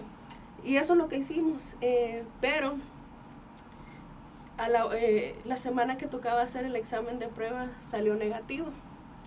Entonces como que tu corazón estaba como que, bueno, ahora sí me- a, a lo mejor no, no estoy en el día correcto. A lo mejor me tengo que esperar unos cuantos días para asegurarnos que salga la prueba positivo. Y recuerdo que justo yo estaba en iglesia y me bajó mi periodo. Y eso fue así como que algo muy triste y a la vez como que Un cubetazo de agua fría. Ajá. Y recuerdo que llegué a, a la clínica. Y en la clínica este, me dice la doctora, "Eh, no funcionó. Como mujer me sentía triste y decía, ¿cómo le voy a decir a él? ¿Cómo le voy a decir que no funcionó? Me dice, tenemos que empezar el procedimiento de cero. Y como que dentro de mí así como que, again, otra vez. Pero le dije, Señor, no importa. Te voy a seguir alabando y te voy a seguir sirviendo. Y un momento que entré a mi cuarto, derramé mi corazón delante del Señor. y le dije, Señor, te voy a servir todos los días de mi vida. Y aunque no entiendo en este momento, aunque no sé el propósito que tú tienes, sé que tú estás conmigo, tú estás con nosotros. Y pude sentir el abrazo de papá abrazándome, consolándome. Y es cuando él trae esa palabra eh, que me mandó en Abacú, me dijo, aunque la promesa tardare, espérala.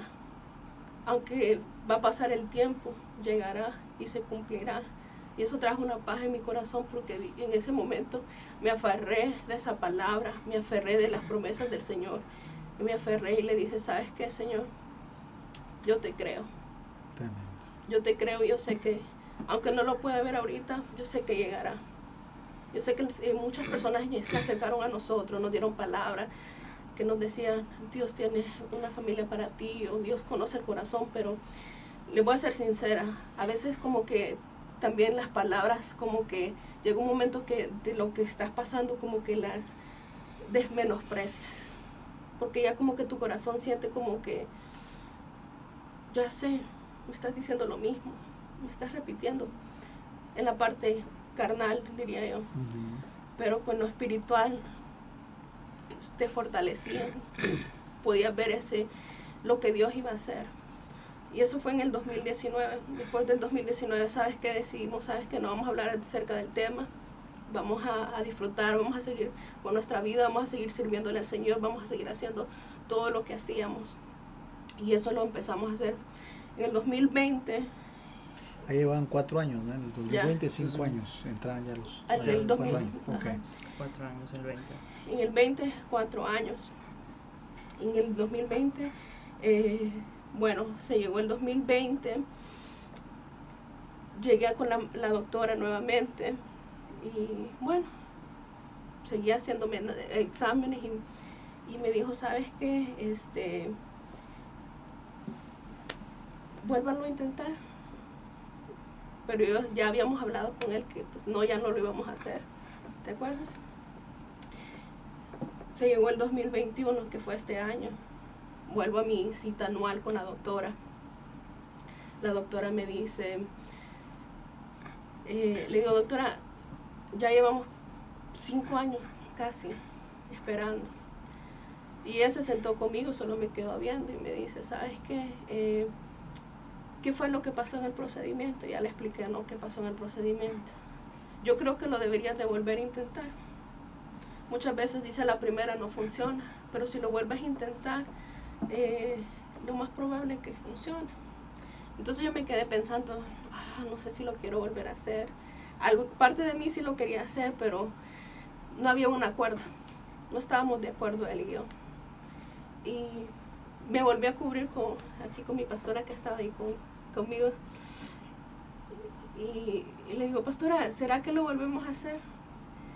¿Será que me sentía como, cuando, eh, como que ¿será que le voy a estar ayudando a Dios? ¿Será que como que estoy insistiendo a la voluntad de lo que Dios quiere hacer? Y recuerdo que usted me dio una palabra en ese momento. Y lo platiqué con él y pues dijimos, pues vamos a hacerlo. Vamos a hacerlo y... Pero va a ser la última vez. Si no funciona, mm, no, no lo volvemos a intentar. Esperamos a lo que Dios quiera. Bueno, eso fue en febrero. En marzo yo estaba haciendo la cita para una consulta nuevamente con la doctora. Hicimos la consulta, eh, fue virtual, estuvimos platicando, dijo tienen que pasar nuevamente por la serie de análisis, por la serie de exámenes, ultrasonidos, conteos. Al, al hacer todos estos exámenes nuevamente, vuelve a decirme lo mismo.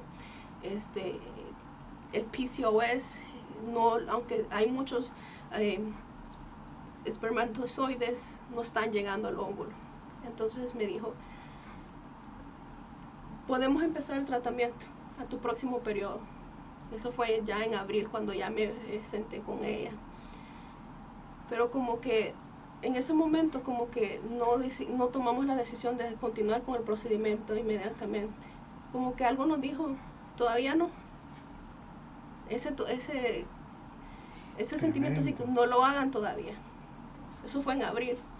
nos dijimos, vamos a empezar en septiembre a hacerlo. Yo recuerdo que fui a la casa de ustedes y usted me dijo antes de hacer el tratamiento, voy a ungir tu vientre. El Señor me dio instrucción de ungir tu vientre. Y el Señor ya estaba preparando. Eso fue en abril. Luego, creo que cuando vino el pastor Otto con su esposa, faltaba, creo que vinieron a finales de ese tiempo. Junio. Él vino en junio. bueno, creo que primero fue con usted. Cuando usted me llama y me dice, este, el día de la madre, el día de la madre me dijo, me, me llamó al frente, me llamó. En ese momento, pues sí, fue incómodo cuando usted me llamó, pero entendíamos que el Señor también tenía planes meses después. Nos, recuerda qué fue lo que el Señor le dijo en ese momento, pastor. Claro. Eh, yo estaba por salir a la iglesia, me estaba cepillando los dientes cuando el Señor me da una instrucción y me dice, hoy vas a hacer un acto profético. Cuando pases a orar a todas las mamás, vas a llamar a Michelle y le vas a entregar un regalo y ese va a ser el acto profético porque yo les estoy dando un regalo a ellos y ella necesita empezar a creerlo ahora. Y el Señor me dijo, va a ser incómodo, pero yo estoy haciendo que ella crea en su corazón que yo le estoy dando un regalo. Entonces, obviamente, pues eh, sabía que era un desafío, yo nunca lo había hecho y yo sé, ¿verdad? Que eh, pues no iba a ser fácil pasar a todas las mamás y obviamente pasarte a ti, ¿verdad? Y esto es lo tremendo porque, eh, como dices tú, ¿verdad? Yo quisiera también aquí agregar algo. Ya después de cinco años, llega un momento, como bien lo dicen ustedes, ¿verdad? De, frustración. de frustración. Y tal vez donde dices, vaya, está bien, vaya, yo sé que Dios lo va a hacer, pero hay que lo haga cuando, cuando quiera, ya no me importa. Y muchas veces puede que esté ya el milagro a punto de llegar, pero muchas veces uno en su corazón simple y sencillamente diga, ya, ya, que Dios lo haga, lo que quiera está bien, yo le creo, pero, pero realmente en el fondo ya no le creemos. Y dejamos de creer sus promesas y dejamos de creer que esos milagros pueden pasar, pero Dios si ha dicho algo, lo va a hacer. Y es ahí donde se gesta el milagro. Y por eso fue un acto profético cuando te llamé y te dije, esto el Señor me dijo que lo tenía que hacer porque te va a entregar tu bebé. Eso fue el día... El Día de las Madres, el domingo que celebramos el Día El segundo domingo del mes de mayo, cuando hicimos el acto profético. Eso fue algo tremendo. Y ahora, el saber que... Siga. Bueno, cuando usted, me, bueno, cuando me llama luego, vino el pastor Otto, la, su esposa, yo recuerdo que también el Señor me volvió a hablar y me dijo, abrázalo, abrázalo, pero en ese momento, abrázalo porque ya está. Yo abracé, yo literalmente como que sentía eso. O sea, tenía mis ojos cerrados y yo podía ver a ese bebé en ese momento. Pero todavía como que en mi corazón como que existe, decía, Señor, ayúdame a tener más, más fe. Eh, para alcanzar todas estas promesas. En junio, usted me dijo, ya vas a empezar el cuando empiezas a empezar el tratamiento. No, pues le dije, yo creo que vamos a empezar en, en septiembre nuevamente. Pero le dije, ¿sabe qué? He notado algo, que no me ha llegado mi menstruación tres meses. Pero a mí no, en ese momento yo no lo sentía como que fuera algo eh, estuviera pasando. Pasando porque ya estaba acostumbrada a ese tipo de situaciones, era como algo normal. Eh, incluso junto con mi hermana, con Dani, nos la pasamos en el gimnasio. pero siempre yo me hacía las pruebas y siempre salían negativos. Pero, una, eh, pero esa última semana que vamos al gimnasio, el lunes, Ginny me manda un mensaje y me dice, soñé que estabas embarazada a los 10 minutos la pastora me textea y me dice, soñé con tu bebé. Totalmente, eh, yo dije, se pusieron de acuerdo o algo, pero no, no se habían puesto de acuerdo. Y hubo ese sentimiento dentro de mí como que, como que algo está pasando acá, algo diferente. Y ese, esa semana ya no hice los ejercicios que tenía que hacer. Y el jueves después del ensayo de la danza, como que me quedé con esa curiosidad. ¿Me hago la prueba? ¿No me hago la prueba? Ya me la había hecho la semana pasada y salió negativa. Cuando estoy en mi casa, me hago la prueba. Yo miro la línea que está, una línea. Me dije, es negativo otra vez. Y estaba a punto de tirarla cuando como que escucho la voz del Señor que me dijo, vuelve a ver la prueba. yo me quedé pensando, vuelve a ver la prueba. Y miro la prueba y me quedé viéndola, pero todavía solo hay una línea. Pero de repente empiezo a ver que la línea se empieza a poner otra línea. Y empiezas a empezar así, pero un color suavecito, suavecito empieza a entrar. Y yo dentro de mí me quedé así como que, Señor, ¿estás seguro? ¿No estás jugando conmigo? Me quedé así. Incluso salí corriendo a buscar las instrucciones. Y las instrucciones decía, pero miraba yo, decía, si hay una línea eh, más fuerte, pero la otra más pálida, significa que estás embarazada. Y yo así como que no lo podía creer en ese momento. Y claro, me puse a, llorar y me puse a adorar al Señor y le dije, gracias Señor por tu promesa cumplida. Claro que dije, voy a, necesito comprar otras 10 pruebas para estar completamente segura que esto está pasando. Y sí, al día siguiente empecé a, a, comprar otra prueba, sí me compré varias para estar 100% segura, pero creo que era tanto tiempo que había visto una prueba negativa y al verla ahora positivo, eso marcó mucho mi corazón al ver las promesas cumplidas del Señor, al ver que Él estaba cumpliendo su propósito, Él ya cumplió su propósito en nosotros. Y hoy la podemos ver, a las dos semanas hicimos la, la cita en el, en el ginecólogo.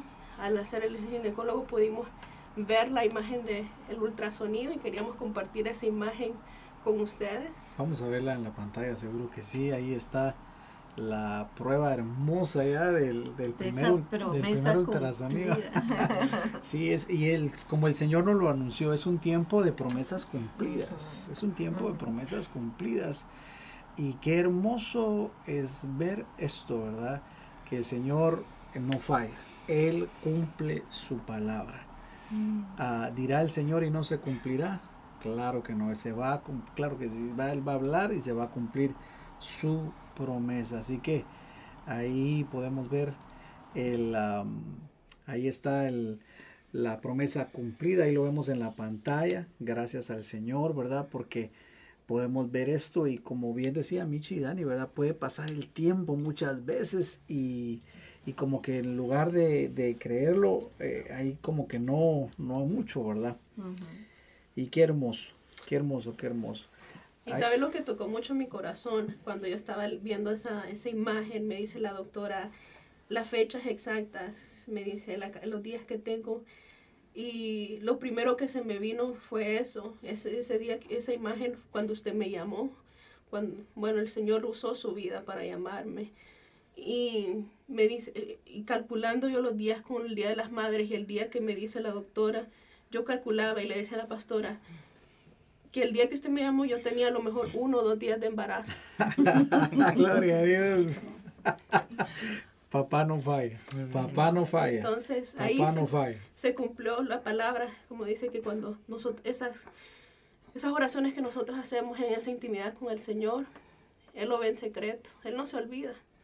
Y a su tiempo las recompensas y lo me estaba recompensando en público y podemos ver esa promesa del Señor cumplida. Yo no sé si se acuerdan. Eh, Angie me dijo que fue el 9, eh, la pastora Angie me está escribiendo, el 9 de mayo.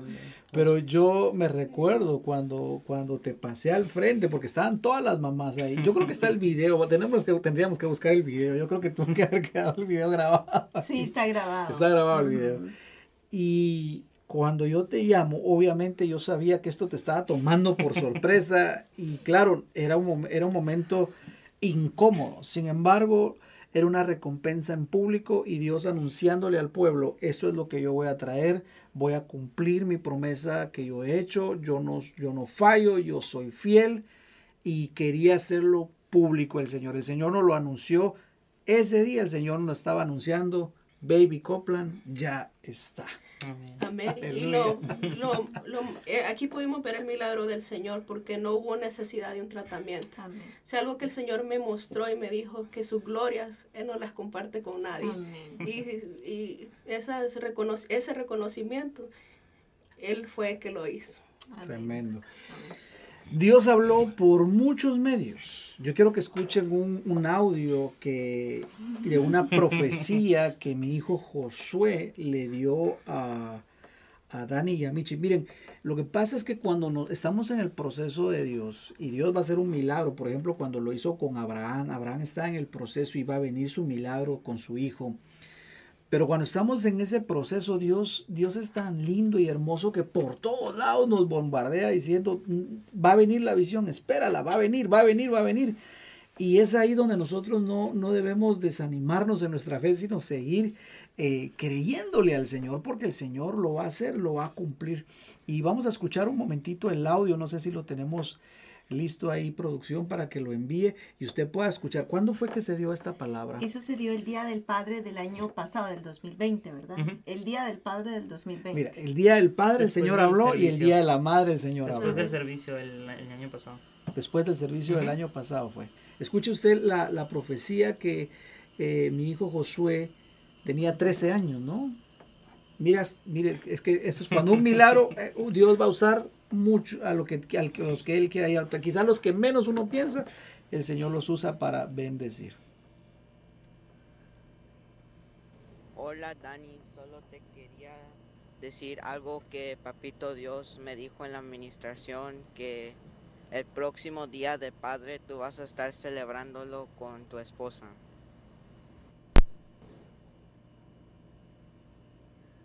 Tremendo. Yo quisiera preguntarte a ti, ¿qué sentiste cuando escuchaste cuando cuando escuchaste eso? Ese fue un poco diferente a todos, viniendo de, de Josué, ¿entiendes? Porque como dice Michi, muchas veces estamos acostumbrados, yo recuerdo que una de las primeras veces que hablamos, Pastor, sí. usted me decía, tengo una visión con unas niñas, o sea, con, con tus hijas. Entonces, las promesas del Señor estaban, pero en los procesos que el Señor nos trae a nosotros viene un tiempo a veces en el que, como dice, no sucede. O sea, X, ¿no? Ya. Pero cuando Josué envía eso, sí, eh, mi corazón como que lo humano a veces lo, lo, lo siempre lo, lo, hay una lucha entre lo, humano y lo, y lo que el Señor habla. Pero sí, mi corazón se regocijó ese día porque recuerdo que yo ya creo que estaba en la casa cuando recibí el mensaje del pastor y, y escuchó el audio.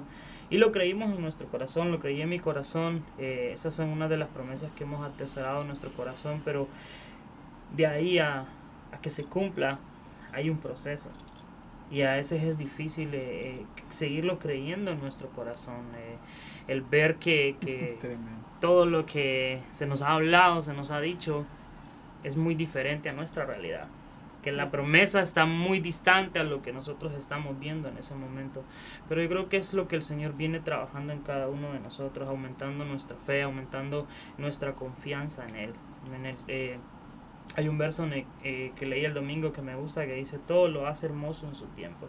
Y muchas veces nosotros, eh, compartía con una persona estos días, le digo, a veces creemos que como cristianos tenemos... Eh, derechos o privilegios o, o porque somos este eh, servimos al Señor creemos que tenemos el derecho de decir me tiene que ir bien o todo me tiene que salir como como yo quiero pero los planes del Señor son perfectos y son mejores. Y ha sido una lucha creo que Pastor ha sido testigo, creo que Pastor lo, lo cansaba algunas veces porque en el, en, el, en el proceso uno se desanima. Sí. En el proceso uno se cansa, en el proceso uno eh, reniega, en el proceso uno a veces quiere tirar la toalla y uno a veces dice, se cree el, el, mejor de todos y dice tanto que uno a veces hace, tanto que uno a veces da para el Señor, que tratas de ser lo mejor, que servir aquí, servir allá, hacer.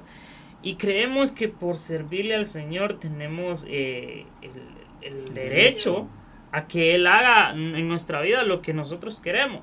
o en el momento o en el tiempo que nosotros queremos. Y eso es lo que a veces como cristianos somos un poco egoístas porque pensamos solo en nosotros, pero entendemos que esto puede ser de bendición tal vez a alguien, ¿no?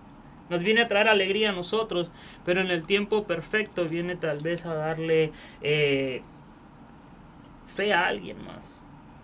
En el tiempo que el. Señor está eh, haciendo su obra. Eh, recuerdo que muchas veces yo le decía a mi chillano, no más. No vamos a hacer ese proceso. Incluso el que queríamos hacer en septiembre, yo le decía, yo no quiero hacerlo. Eso no vale. O sea, ¿por qué? ¿Por qué tenemos que hacerlo? Y a veces venía eso de tal persona, ¿no? Tal persona eh, tuvo que hacer eso. No, ¿verdad? Entonces queremos como ir en contra de lo que el Señor quiere hacer o, lo que Él nos está enseñando a nosotros. Y llega un tiempo donde dices tú, o sea, ¿por qué, por qué sucede lo que, está, lo que nos está sucediendo? Tratamos de, de hacer las cosas. Eh, llega un momento en el que ya no hablamos del tema. Llega un momento en el que, como dice Pastor, si pasa, pues pasa, si no, pues X, no seguimos nuestra Con vida Cierta indiferencia, ¿no? cierta indiferencia cuando el Señor nos hacía las promesas o alguien nos hablaba, era como que sí, una vez más, sí, una vez más, decía Michi, tomamos como de menos la, la palabra a veces, sí, otra vez lo mismo, ¿no? Y pasa un tiempo, pasa el año y otra vez es igual, pero es el Señor trabajando en nosotros. Mm, Es el Señor trabajando en nosotros. Y sí nos agarró de sorpresa, menos de mí, si yo no, eh, yo no, no me esperaba nada de esto. Yo estaba, eh, recuerdo, en, en otro mundo, eh, en otros rollos en esos días cuando, cuando el Señor nos sorprende, porque incluso ella siempre me, eh, por lo mismo del, del periodo, ¿no? Que no me ha venido, yo, pues, como quiera, eso siempre es igual, ¿no? Pero en el momento donde el Señor eh, indicó el tiempo, ahí es, ahí es donde, donde vino a hacerlo. Gloria ha sido, como les decía el domingo, compartí un poco, eh, el escuchar las palabras de las personas a veces eh, era duro, era difícil, a veces entre la familia o los amigos, o muchos tal vez en, en, en- en- no en cierta manera de, de, de mal plan, como decimos, pero a veces eso te llegaba, o a veces de broma, pero eso se quedaba guardado en tu corazón. Sí, porque Y- la gente a- siempre te pregunta, ¿verdad? ¿Y, y Claro. cuándo el bebé? Claro, ¿Y eso es para una herida, cuándo? realmente ¿Y es una herida. Y, ¿No? el, y el momento a veces uno como que le saca la vuelta. Pero el enemigo empieza a traer, a, a sembrar cosas en nuestro corazón muchas veces. Y es ahí donde, si nosotros no estamos arraigados en el Señor, si nosotros no estamos eh, conectados con Él, estas situaciones pueden simplemente eh, desanimarlo a uno. Porque muchas veces en lo humano a veces no queríamos. Pero es el, el, el amor, lo que dice Michi, la obra que Él ya hizo en nosotros, el que nos hacía a nosotros seguir avanzando, seguir sirviéndole al Señor y, y esperando su promesa. Eh, la promesa estaba, solo estaba el Señor trabajando en nosotros y esperando que se cumpliera esa promesa. Y pues ahora lo podemos ver y creo que ese día que, que me enteré, la verdad, sí, fue muy tremendo para mí y lo mejor fue cuando pudimos ir a ver el, el ultrasonido, la foto que estaban viendo, eso quebró mi corazón, la verdad y ha cambiado totalmente nuestra manera de, de ver las cosas, de, de nuestra fe en el Señor, todo eso, eso va haciendo la, la obra, como dice, más perfecta en nosotros, nos va perfeccionando. Y lo que hablábamos el, el- el domingo acerca de, del horno de fuego, creo que esos años estuvieron, estuvo un poco ardiente el horno de fuego y el Señor nos fue, nos fue procesando áreas de nuestra vida, carácter y situaciones tal vez en nuestro matrimonio que el Señor nos necesitaba ir eh, afianzando. Entonces todo el tiempo de Él es perfecto y es una alegría que nosotros podemos, la verdad, compartir con la gente que nos quiere esta, esta alegría. Esta, sabemos que eh, mucha gente había estado al pendiente, mucha gente era... em, es, un, es un bebé muy deseado. Hace unas, ah, unos años atrás recibí esa palabra y se me quedó guardado en mi corazón. Creo que fue la pastora Angie la que hablaba y me decía, o sea, es un bebé muy, muy deseado por muchos y va a ser muy amado. Entonces todo eso a nosotros nos, nos, nos llenaba de fe, de esperanza, de poder decir va a valer la pena. Y ahora podemos decir, eh, la promesa ha sido, está aquí. Qué hermoso, qué hermoso. Bueno, quizá tú estás pasando por un momento similar donde estás preguntándole, Señor, ¿y, mi milagro para cuándo, Señor? Eh, mira la situación que tengo en mi vida, mira eh, mi matrimonio, mi cónyuge, esta situación en el trabajo.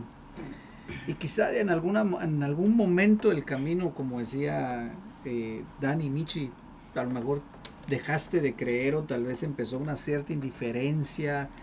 Y bueno, cosas que vienen a, la mente de uno, dardos encendidos donde, nos, donde el enemigo nos puede decir, ya el Señor se olvidó de ti.